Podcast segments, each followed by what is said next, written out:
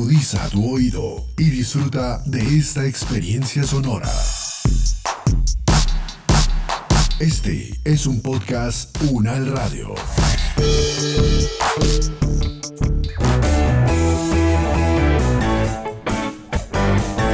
Salud Unal, contigo. Escuchar, aprender y compartir información de calidad sobre bienestar.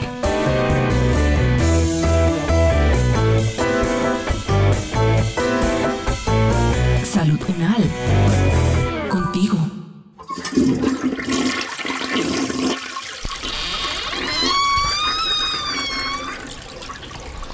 No quiero comer, mami. Me siento muy mareado. No creo que pueda. Voy a estar en mis clases. No, Samuel, no, señor. Usted se está haciendo es el enfermo para no entrar a clase. Hágame el favor, termina de desayunar y se sienta al computador. ¿Qué hubo, pues? No, mami, mira. De verdad es que no puedo ni pararme. Porque si me paro, siento que me voy a caer. Todo me da vueltas y vueltas. Me duele también mucho, mucho mi cabeza. Liz, entonces mañana nos vamos para el médico a ver qué es lo que tiene.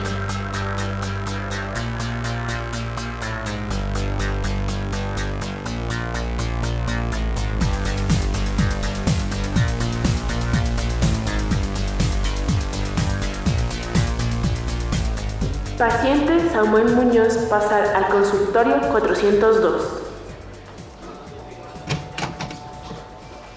Buenos días, doctor Oswald. Gracias por atendernos hoy. Pues nada, imagínese que aquí vine con mi hijo Samuel porque es que últimamente se me está quejando de unos mareos y unos dolores de cabeza. Yo la verdad no sé qué puede tener. O yo no sé si es que el niño me está usando eso de excusa para no entrar a clase. Entonces, pues primero si usted puede explicarme qué es el vértigo y por qué ocurre.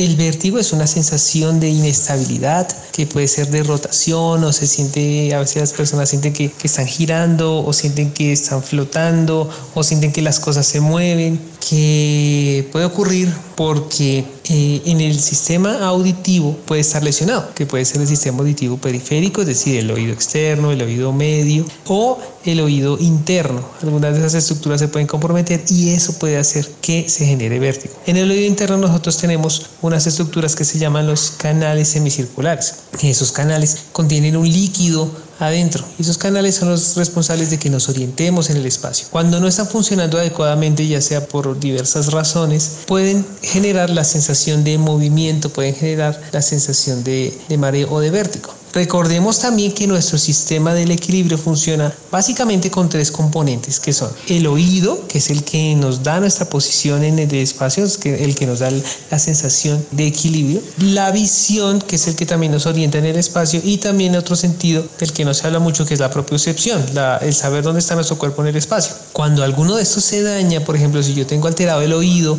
y cierro los ojos, pues mi sensación de vértigo va a ser mayor porque estos tres sistemas se comunican y se complementan para otorgarle a la persona la ubicación espaciotemporal. Entonces, la mayoría de los vértigos son causados por ese fallo en el sistema del oído y eso entra en contravía con las otras señales que están entrando en el sistema visual y de eh, la propiocepción y se genera esa sensación de, de mareo o de vértigo. Doctor, ¿cómo así? Si yo me cuidé muy bien en el embarazo y cuando el niño nació, nosotros lo cuidamos demasiado bien. Yo la verdad pensaba que eso del vértigo solamente le daba a los adultos. Yo nunca había escuchado eso en los niños. Bueno, aquí hablando entre nosotros, ¿qué tan común es el vértigo entre los niños y cuáles pueden ser las causas de que le den a esa edad tan chiquitos, doctor? El vértigo en los niños no es tan común, no es algo que se presente muy frecuentemente porque los niños tienen unos márgenes de adaptación muy grandes. Los niños tienen una capacidad de adaptarse muy rápido a todos los cambios que, en el, que hay en el ambiente. Sin embargo, sí se puede ocurrir por las causas que hemos mencionado, por lesiones en el oído externo, lesiones en el oído medio o lesiones en el oído interno. El más común es el eh, vértigo postural paroxístico benigno. Se trata de que en el oído nosotros también, aparte de los líquidos, también tenemos unas piedritas que se llaman cristales de carbonato de calcio, que son las responsables de mover unos pelitos cuando nos movemos. Cuando nos movemos, esas piedritas mueven unos pelitos que son las que mandan la información al cerebro de que nos estamos moviendo. Cuando esos pelitos se salen de su posición, se mantienen activando esos pelitos que tenemos ahí y hacen que sintamos permanentemente sensación de mareo. Es más o menos como la sensación puede ser como cuando uno gira, gira, gira, gira, gira y después se detiene bruscamente, uno siente que los líquidos todavía se están moviendo dentro del oído y esa es la sensación que, que pueden tener las, las personas. Ay, no, Dios mío. Ay, doctor, no me diga eso. ¿Y entonces eso del vértigo que lo va a tener de por vida? No, el vértigo en los niños no va a ser algo que le va a durar toda la vida. Sobre todo este vértigo postural paroxístico benigno, se pueden hacer algunas intervenciones para eso, pero como decíamos, los niños tienen un gran poder de adaptabilidad, tienen una facilidad para adaptarse a los cambios del ambiente, lo cual hace que su cerebro vaya acoplando esas señales que están llegando erróneas y sea mucho más fácil el manejo en ellos. Muchas veces eh, no va a ser tan complicado su manejo y va a ser muy fácil la, la recuperación en los niños de este tipo de, de patologías. Doctor, y entonces, o sea, el niño ya no va a poder hacer nada normal, ni jugar, ni sus clases. Él ahorita está en transición. Pues, ¿cuáles van a ser los cuidados que debo tener desde ahora con el niño, doctor? Bueno, esa es una muy buena pregunta porque muchos papás sí refieren eso, que si un niño tiene vértigo, de pronto episodios vertiginosos, ya no va a poder eh, jugar, ya no va a poder asistir a clases. No, al contrario, va a poder seguir haciendo su vida normal. Lo que pasa es que va a tener que tener unos cuidados específicos, pero tampoco es que se vaya a restringir precisamente a hacer absolutamente todo. Como decimos, los niños tienen una gran capacidad de adaptación, entonces, desde que el niño se mantenga en movimiento, desde que se mantenga haciendo sus cosas habituales, muy seguramente se va a adaptar muy rápido. Ya cuando los episodios son muy crónicos o esa adaptación no surte tanto efecto, entonces eh, se podría realizar unas maniobras de intervención que se llama reposicionamiento, eh, maniobras de reposicionamiento, en las cuales se tratan de volver a acomodar mediante unos giros especiales y secuenciales de la cabeza. Se trata de volver a colocar esos cristales que tenemos en el oído se vuelven a colocar en su sitio y así se disminuye la sensación de vértigo hasta que se desaparece. No es muy común en realidad la medicación para el vértigo en los niños, sí para los adultos dependiendo de cada caso de cuál sea el origen, pero sí, sí podría ser otra alternativa dependiendo del criterio del médico especialista, ya sea del otólogo o del otorrinolaringólogo. Bueno, doctor, pues la verdad tengo muchas inquietudes ahora que su merced me dice todo eso. Y hablando de eso, una de mis inquietudes es ¿Cuál es el tratamiento que se indica para el vértigo?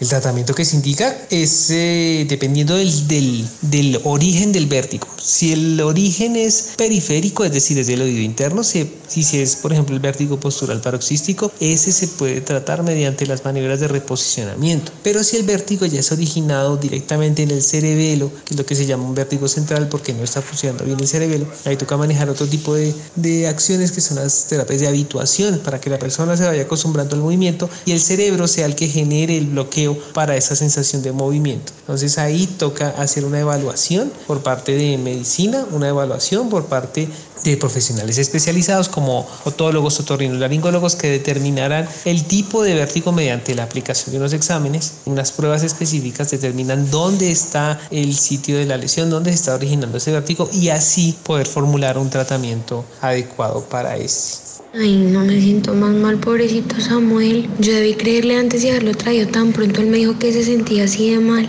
Pero bueno, ¿qué otros síntomas me va a presentar el niño? ¿Y cómo hago para saber en qué momento tiene un episodio de vértigo? Generalmente cuando los niños tienen episodios de vértigo, pues eh, pueden manifestar esa sensación de que el mundo está girando. Uno puede verlos también tambalear, que se van hacia un lado, que cuando caminan eh, tienden a irse hacia la derecha o hacia la izquierda, tienden a girar también la cabeza un poco hacia la derecha o hacia la izquierda. Eso puede ser los momentos de, de vértigo, pueden ser unos episodios que está presentando. Eh, hay que tener mucho cuidado de que no se vayan a caer, de que no se vayan a golpear. Y en ese caso, pues es muy importante, si ya la situación es muy aguda y muy crónica, pues guardar reposo en ese momento. Parte de esos síntomas como adicionales están en ese que cuando camina el niño, pues que gira, que se va hacia un lado hacia la derecha o hacia la izquierda y pueden manifestar también sensación de que todo está girando y cuando en algunos casos cuando uno les mira los ojos puede ver que se están moviendo rápidamente. Entonces, o sea, ¿será que si yo tengo otro hijo va a padecer de lo mismo que Samuel? O sea, ¿el vértigo es como una enfermedad hereditaria o se puede hacer algo para prevenirla? No, el vértigo no es algo hereditario, no es algo que se transmita de generaciones en generaciones, ni es algo que se contagie, ni nada de eso. El vértigo es simplemente una función inadecuada de ese sistema vestibular que nosotros tenemos que nos proporciona el equilibrio. Para prevenir el vértigo lo más importante es movernos, paradójicamente, porque solo en la medida en que nos movemos, eh, que hacemos ejercicio, que ah, realizamos actividad física, vamos a poder prevenir eh, y acostumbrar a nuestro cerebro al movimiento. Muchas veces las personas que padecen vértigo refieren que no han, nunca han hecho actividad física o que su actividad física es poca o nula. También es importante mantener una buena alimentación, comer muchas frutas y verduras y sobre todo bajarle muchísimo a la sal, bajarle al sodio, al potasio, es decir, a la sal, a los alimentos que contengan cantidades excesivas de sal, a alimentos con conservantes, porque el sodio se utiliza para conservar los alimentos, por ejemplo, alimentos de paquete, como papas, salchichas, atunes, esas cosas hay que bajarlas. A las bebidas gaseosas también tienen muchos conservantes. Entonces mantener una buena alimentación balanceada, eh, natural, eso también va a ayudar mucho a que el sistema funcione adecuadamente. Muchas gracias por traerme, mami. No, hijo, perdóname. Pues yo debí haberte creído desde el principio. Pues ahora vamos a tener muchísimo más cuidado con todas estas recomendaciones que nos acaba de hacer, doctor. Muchísimas gracias y pues nada, espero verlo pronto.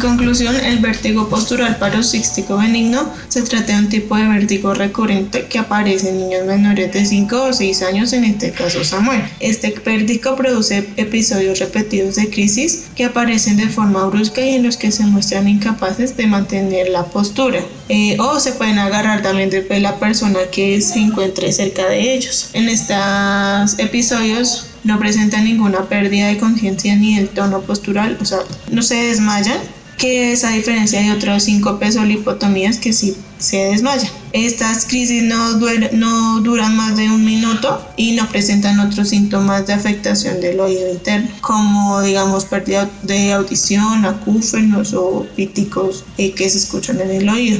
Los episodios se repiten con mayor o menor frecuencia, pues dependiendo de cada caso, de cada niño, pero tienden a desaparecer con el crecimiento de, de los primeros años de vida, pues ya como nos decía el profesional, la mayor veces del tiempo son episodios cortos no está indicado pues tratarlos farmacológicamente.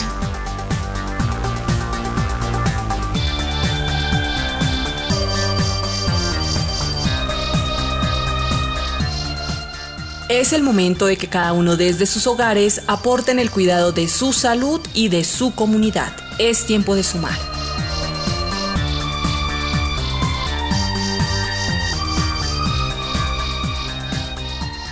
Este podcast contó con la dirección de María Luisa Cárdenas, profesora de la Facultad de Medicina de la Universidad Nacional de Colombia. Coordinación General, María Fernanda Lara Díaz. Experto invitado, Oswald Martínez Moreno, fonoaudiólogo de la Universidad Nacional de Colombia, especialista en audiología, magíster en educación, con la actuación de Laura Juliana Maldonado y Lorena Rodríguez. Producción sonora Edgar Huasca.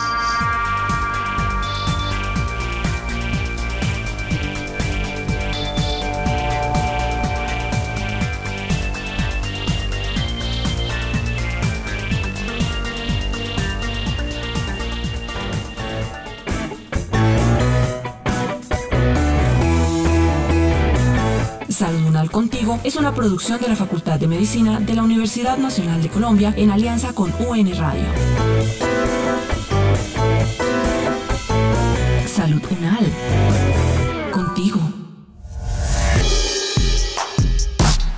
Opiniones aquí expresadas son de entera responsabilidad de sus autores y solo comprometen a los realizadores de este podcast. No representan necesariamente el pensamiento de la UN Radio ni la posición oficial de la universidad.